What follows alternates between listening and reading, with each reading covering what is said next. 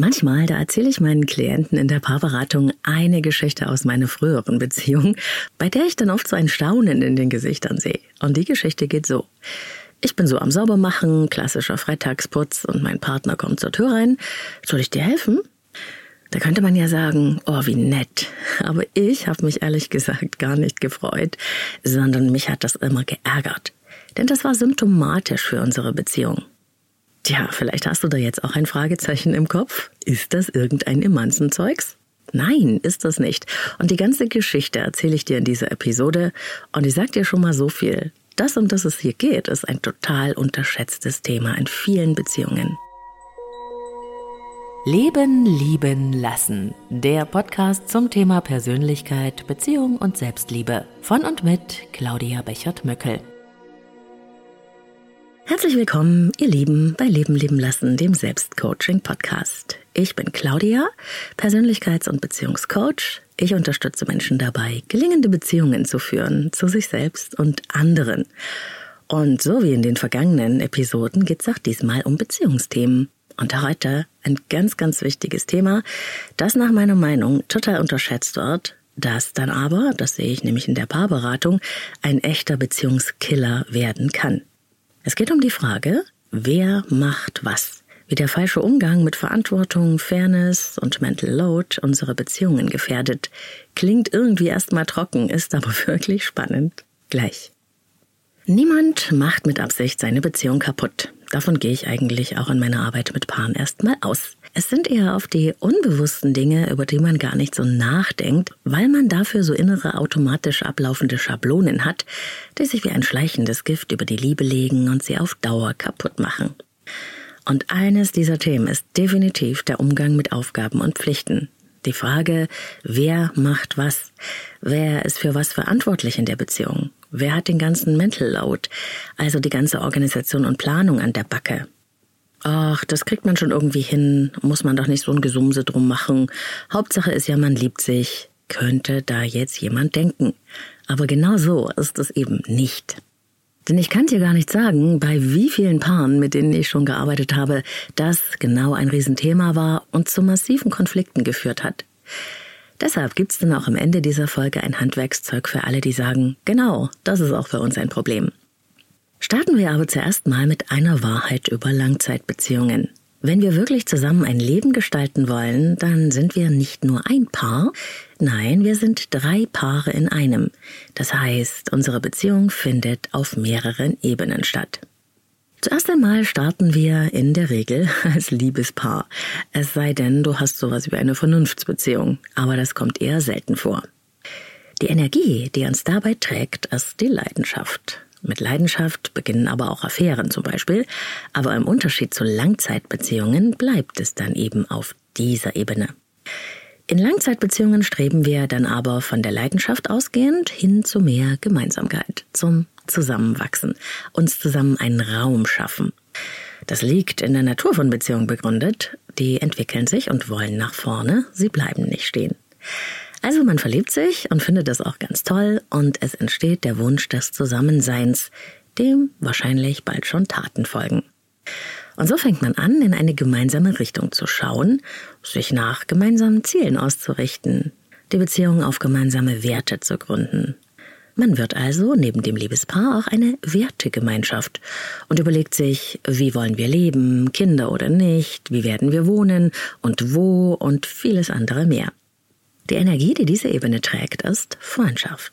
Und dazu gehört auch, sich zu unterstützen, sich den Rücken frei zu halten und füreinander da zu sein. Freundschaft ist mega wichtig für Langzeitbeziehungen. Aber wenn wir die gemeinsamen Vorstellungen auch umsetzen und leben wollen, dann entsteht als dritte Ebene auch sowas wie ein Team, eine Gemeinschaft.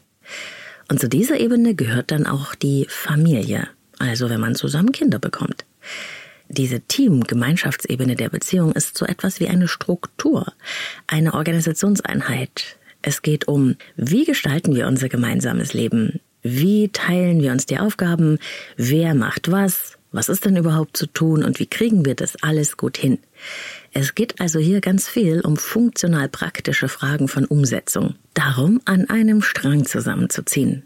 Gemeinschaft ist hier die Energie, die das trägt. Und genau da gibt's eben oft keine Balance. Und am Anfang ist das noch vollkommen egal. Da hat man noch nichts zusammen erschaffen. Man hat nicht dieses Beziehungs- oder Familienuniversum. Aber wenn das dann erst einmal da ist, braucht es eben auch Kraft und Einsatz, um das alles am Laufen zu halten. Und je mehr man zusammen im Laufe der Beziehung erschaffen hat, Familie, Eigentum, manchmal sogar Unternehmen, umso mehr gibt's dann auf dieser Teamebene auch zu tun. Und jeder und jeder, die zusammen in einer Beziehung lebt, weiß, es ist ganz schön viel, was man beachten und bedenken muss, selbst dann, wenn man keine Kinder hat, und was man einfach alles an Verpflichtungen und Aufgaben hat, die sich da so ansammeln. Das geht halt von Saubermachen über den Handwerker anrufen, wenn das Rohr verstopft ist, bis zum Schwiegermuttergeburtstag oder der Hochzeit der besten Freunde. Wann, wie und was schenken wir, aber auch Urlaubsplanung gehört dazu, Finanzen und so fort. Wie ich es schon gesagt habe, es geht darum, alles am Laufen zu halten.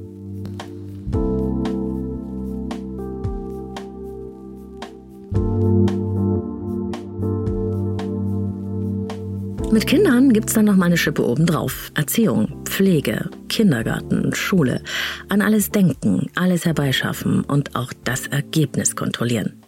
In der Schule meines Sohnes hatten die Lehrer dafür sogar ein Wort. Elternhausaufgaben. Boah, ich fand das ziemlich zynisch, aber genau so war's. Und ich sage es dir, ich hätte das nicht dreimal hintereinander machen können. Nervlich hätte ich das nicht geschafft, aber auch zeitmäßig nicht. Wenn man keine Vollzeit-Mom ist, weiß ich nicht, wie das gehen soll. Aber das ist ein ganz anderes Thema.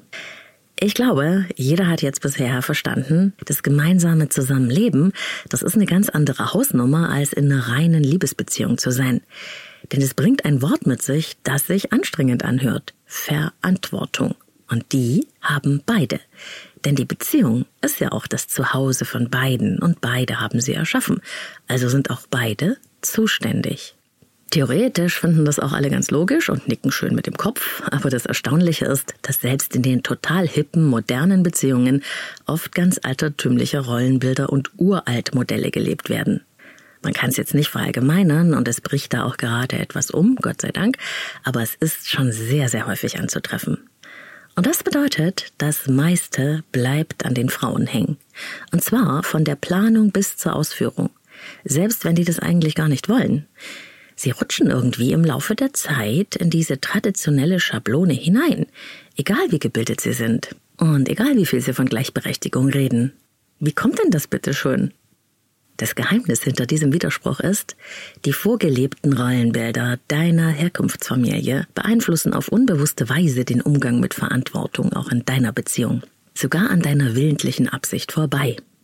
Ja, da ist sie wieder, die Vergangenheit, die uns einholt, Schau doch ganz einfach mal für einen Moment zurück in deine Kindheit. Wie war das dort so bei euch zu Hause mit der Rollenverteilung in Bezug auf das Thema Verantwortung?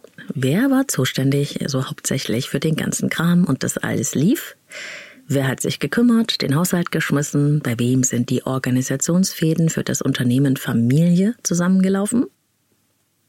Wenn dein Papa auch mal das Bad geputzt hat und an die Geschenke für den Kindergeburtstag gedacht hat, dann Gratulation. Dann hast du eine Ausnahme erlebt und mit Sicherheit hat es dein Bild von Beziehungen, die du heute lebst, auf ganz selbstverständliche Weise maßgeblich beeinflusst. Bei den meisten aber wird es so sein wie bei mir. Meine Mutter hatte das alles an der Backe.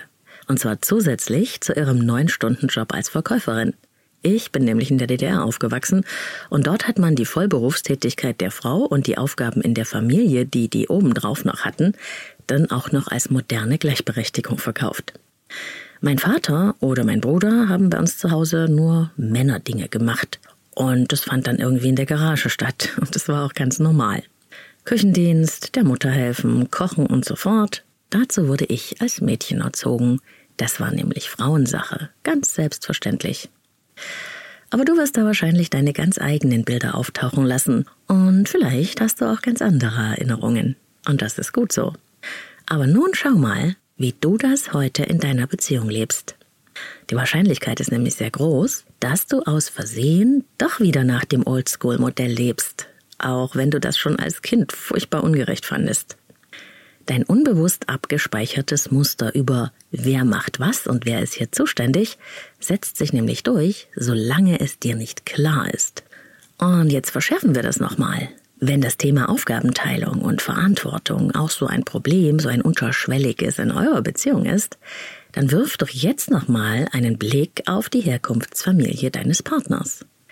Welches Modell der Verantwortung, der Rollen und der Aufgabenverteilung siehst du dort? Was wird dort gelebt? Und siehst du da vielleicht Parallelen zu dem, was dich da in dieser Hinsicht an deinem Partner stört? Man kann mitunter krasse Entdeckungen bei dieser Erforschung machen, und ich habe schon eine ganze Folge gemacht zu den Prägungen und Rollen unserer Herkunftsfamilien, an die verlinke ich dir nochmal in den Show Notes. Miley und Mario, das sind Klienten von mir, ihre Beziehung steht kurz vor dem Aus. Miley ist Ärztin, Mario ist IT-Spezialist, es geht ihnen äußerlich betrachtet richtig gut und sie haben ein kleines Kind. Ihr seit Jahren andauerndes und immer wieder aufflammendes Dauerstreitthema ist die Organisation und die Aufgabenteilung. Miley fühlt sich erschlagen unter dem Druck der Doppelbelastung. Sie kann und sie will auch nicht mehr. Wenn sie aus der Praxis kommt, hat er zwar das Kind geholt, aber in der Küche stapelt sich der Abwasch, die Wäsche im Bad und die Terrasse, die fertig werden sollte, liegt auch seit Monaten brach. Aber ich mach doch, sagt Mario verzweifelt. Ich unterstütze dich doch, wo ich kann. Ich habe halt keine Zeit, ich arbeite ja auch noch. Ja, aber du denkst an nichts. Ich muss dich an alles erinnern. Ich muss drängeln und nörgeln und nie kann ich sicher sein, wann du es machst. Na, irgendwann mache ich es halt schon. Ja, manchmal, aber ich hätte gern, dass du dich auch mitkümmerst. Du machst etwas, wenn ich es dir sage, wenn ich es delegiere. Irgendwann passiert es dann. Aber wenn ich nicht dran denke, denkt überhaupt niemand dran. Und wenn ich mich nicht kümmere, kümmert sich niemand. Du ruhst dich da einfach irgendwie aus. Du tust ja so, als würde ich gar nichts machen. Jetzt ist Mario sauer und eingeschnappt.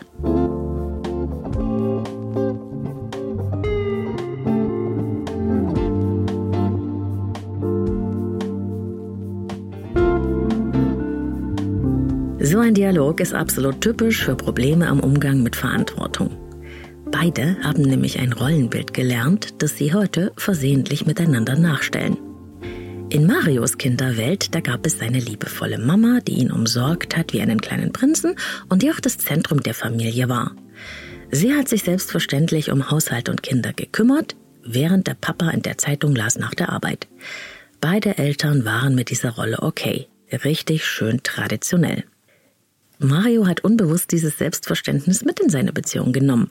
Und es kommt ihm so vertraut vor, dass er zwar mithilft, aber Miley zuständig ist. Und dass sie sogar seine Garage aufräumt. Und weil er das alles so normal findet, fühlt er sich auch ungerecht behandelt. In seinen Augen hilft er mit, so gut er kann. Und Miley, die hat das Bild der ewig betriebsamen Mutter verinnerlicht, die ständig unzufrieden war und meckerte und sich dennoch allein mit der Verantwortung abgeplagt hat immer kurz vorm Nervenzusammenbruch. Miley kommen die Tränen, als sie erkennt, dass nicht nur Mario einen schwierigen Umgang mit Verantwortung gelernt hat, so als Mann, sondern sie auch das Modell Mama nachstellt. Beide haben das Bild ihres Herkunftssystems rekonstruiert. Aber Miley hat den größeren Problemdruck, denn sie trägt halt die Hauptlast der Verantwortung und den ganzen Mental Load. Mental Load heißt, an alles denken zu müssen, an das gedacht werden muss. Denn bevor wir handeln, geht ja immer das Denken voraus. Also eine Planung, wir brauchen eine Übersicht, besonders wenn wir effektiv sein wollen und wir haben ja alle keine Zeit. Einkaufsliste, Einladung zum Essen an die Freunde schicken, Auto zur Reparatur, Handwerker anrufen, Arzttermin machen, Widerspruch bei der Steuererklärung einlegen, ach, und wir haben keine Geschirrtabs mehr. Nach der Arbeit heute unbedingt noch tanken fahren, nicht vergessen. Du kennst das, oder? Unser Leben ist halt facettenreich und hat so viele Bereiche und wir besitzen ja auch so viel, also muss halt auch alles bedacht und geplant werden. Und das ist in Beziehungen und Familien viel, viel mehr, als wenn man einfach nur für sich alleine ist. Selbst da hat man ja schon einen ganzen Berg. Wenn du mal genau hinguckst, wie ist das bei dir? Wer hat den Mental Load? Wenn du das bist, dann wundere dich bitte nicht, dass das ständige alle Fäden in der Hand halten müssen dich anstrengt und überlastet. Es ist nämlich so, als würde man mit 30 Bällen gleichzeitig jonglieren und darf keinen fallen lassen. Mega stressig. Es gab eine Zeit, da war ich mal stolz darauf, dass ich das konnte. Und ich war wahnsinnig gestresst. Aber ich wäre gar nicht auf die Idee gekommen, dass das Planen und Organisieren eine gemeinsame Aufgabe sein könnte erlerntes Rollenbild eben. Und mein damaliger Partner fand das auch. Er mochte es nämlich, wenn ich ihn erinnerte oder wenn ich Sachen an ihn delegierte. Und er sagte dann gerne auch mal, dass er überhaupt nicht versteht, wieso ich immer so gestresst bin. Mhm, ganz klar. Heute lebe ich in einer Beziehung, wo die gemeinsame Verantwortung das Normalste von der Welt ist. Wir denken nämlich beide mit. Wir ziehen wirklich in einem Strang und das ist so ein Unterschied. Das ist für mich ein echtes Miteinander, bei dem man nicht immer unter dem Druck steht, alles richtig und allein machen zu müssen, wo man auch mal loslassen kann und der andere hat das gemeinsame Steuer trotzdem noch in der Hand. Und es bringt halt auch Vertrauen mit sich. Und deshalb komme ich an der Stelle nochmal an das Beispiel, das ich ganz am Anfang im Intro des Podcasts genannt habe und das ich so gerne Klienten erzähle. Also ich so, früher beim Saubermachen, klassischer Freitagsputz, mein Partner kommt entspannt zur Tür rein, schaut sich um und sagt, na, soll ich dir helfen? Und schon am Ton hört man, dass es nur so eine obligatorische Frage ist. Und er das nicht wirklich ernst meint. Mich hat das richtig geärgert, denn für mich war das der Ausdruck eines unserer grundlegendsten Probleme. Mein Partner damals war gar nicht erst davon ausgegangen, dass es auch sein Zuhause ist und deshalb das Saubermachen nicht allein per se in meiner Verantwortung liegt. Wenn ich helfen will, meine ich das vielleicht nett, aber ich sage indirekt, es ist deine Aufgabe und ich bin so nett und helfe vielleicht mal mit. Aber es ist nicht nur meine Aufgabe, auch wenn ich das selber so gelebt habe. Und natürlich war es auch nicht das eine Mal, wo mich das mal eben aufgeregt hat. Es war einfach ein Sinnbild für das immerwährende Grunddilemma dieser Beziehung. Wenn er gesagt hätte, oh, du bist schon so weit, was gibt's denn für mich noch zu tun? Oder was ist denn noch zu tun? Dann hätte das eine ganz andere Grundausrichtung gehabt. Man darf nie vergessen, es geht nicht um die Worte, es geht immer um die Bedeutung des Gesagten. Und so wie wir das damals gelebt haben, hatte ich immer das Gefühl, ich habe zwei Kinder, weil ich eben die Kümmerin von allem und jedem war. Oft habe ich damals gedacht, mir würde gleich der Kopf platzen. Und leider dachte ich auch, jetzt stell dich mal nicht so an. Also, ganz ehrlich, nicht nur mein Partner hatte so ein verqueres Bild von Rollen und Verantwortung, sondern ich auch. Auch wenn ich rebelliert habe, übernommen habe ich ja die Rolle trotzdem. Und das hat ordentlich dazu beigetragen, unsere Beziehung zu zerrütten eine wirklich gemeinsame Verantwortung zu übernehmen für das Wir, sich Aufgaben und Pflichten zu teilen, gemeinsam an einem Strang zu ziehen, das hat halt nicht nur eine praktische Bedeutung. Es geht hier auch um das Gefühl von Augenhöhe, von wertvoll zu sein, geliebt und gesehen und geachtet zu werden, Gemeinschaft zu spüren, sich aufeinander verlassen zu können, nicht im Stich gelassen zu werden. Nicht umsonst ist das eine der Sprachen der Liebe, also die Arten, wie wir unsere Liebe zeigen und auch stärken können. Ich habe schon eine ganze Folge zu den Sprachen der Liebe gemacht, die auch sehr, sehr gerne gehört wird. Wenn du magst, hör da gerne nochmal rein. Ich verlinke sie dir in den Shownotes.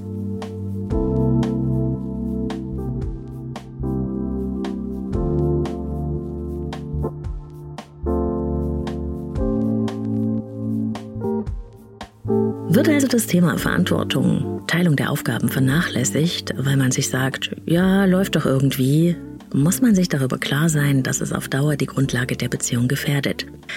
Und wenn du dich jetzt ertappst, dass es in deiner Beziehung auch so eine Verantwortungsschieflage gibt, dann verrate ich dir hier noch ein paar Dinge, die man tun kann, um ein Verantwortungsgleichgewicht herzustellen und auch damit nachhaltig etwas für das Gelingen der Beziehung zu tun. Zuerst einmal mach Verantwortung zum Thema in deiner Beziehung. Egal, was du aus dieser Folge für dich mitnimmst und wo du dich in deiner Beziehung siehst, frag doch mal deine Partnerin, deinen Partner, ob er oder sie auch das Gefühl hat, auf Augenhöhe in Sachen Verantwortung und Arbeitsteilung zu sein und ob ihr wirklich an einem Strang zieht. Das kann nämlich aufschlussreich sein und nicht immer ist es das, was man selber denkt. Das weiß ich aus der Paarberatung. Was wünscht er oder sie sich? Punkt 2. Macht eine Liste der anfallenden Aufgaben und Pflichten. Gibt es da ein Problem bei euch? Und das gibt es auch, wenn es nur einer der beiden wahrnimmt. Dann macht euch am besten eine schriftliche Übersicht. Das hat sich sehr bewährt. Es klingt banal, aber ich kann aus meiner Erfahrung sagen, dass diese Methode und die daraus folgende Vereinbarung sehr, sehr wirksam sind. Tragt also zuerst mal alle Aufgaben und Pflichten zusammen, die es in Bezug auf euer kleines oder großes Wir gibt. Was ist denn alles so zu tun? Was fällt denn da alles so an? Was ist zu bedenken? Was kommt immer wieder? Was braucht es, um euren Alltag zum Laufen zu bringen? Und wenn ihr das alles zusammengetragen habt, wie sieht denn bei jeder einzelnen Aufgabe der Erledigungs-Soll-Zustand aus? Und wann fällt diese Aufgabe an, sollte also gemacht werden? Darüber muss man unbedingt verhandeln. Nämlich nicht nur, was ist zu tun, sondern wie oft und wann fällt diese Sache an und wie sieht der Zustand der Erledigung aus. Die Meinungen gehen nämlich hier weit auseinander. Aber um miteinander klarzukommen, ist es hier wichtig, zu einer gemeinsamen Vereinbarung zu kommen.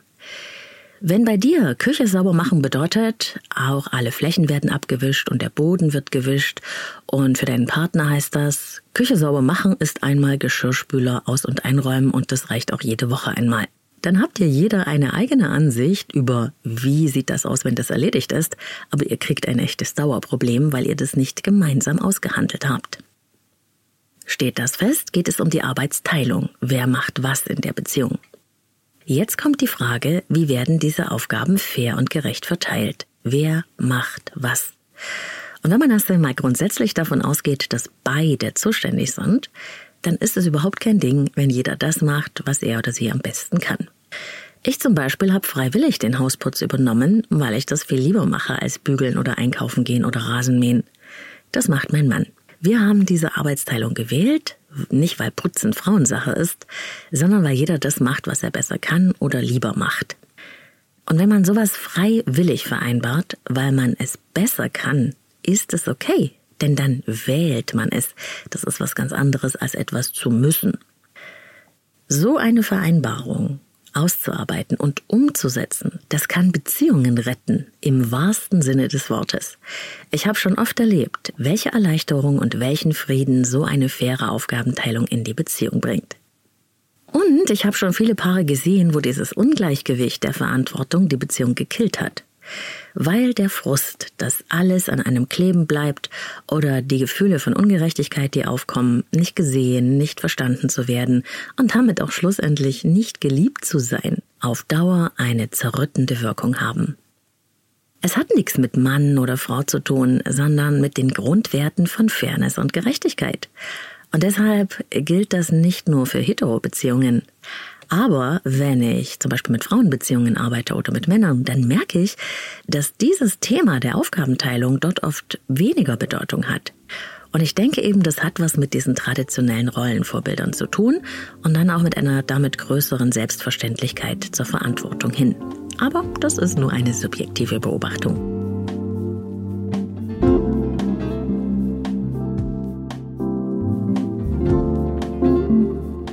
Das war sie, Folge 131 von Leben leben lassen. Ich hoffe, du konntest wieder etwas für dich und deine Beziehung mitnehmen. Oder aber du fühlst dich bestärkt, weil du irgendwie schon geahnt hast, so richtig rund läuft das auch bei uns nicht. Tu was, das ist meine Empfehlung, auch wenn das Konflikte mit sich bringen kann. Denn kurzfristig hast du keinen Stress, wenn du einfach alles so lässt, runterschluckst und nichts sagst. Langfristig aber türmen sich Gefühle in dir auf, von Ärger, Frust und Ablehnung, die irgendwann zwischen euch stehen und die Liebe kaputt machen. Und das ist langfristig betrachtet keine so gute Idee. Die genannten Episoden verlinke ich dir wie immer in den Show Notes und Feedback zur Sendung gerne via Instagram at Leben lieben lassen Podcast. Zwischen jedem Wort ein Unterstrich, da findest du mich.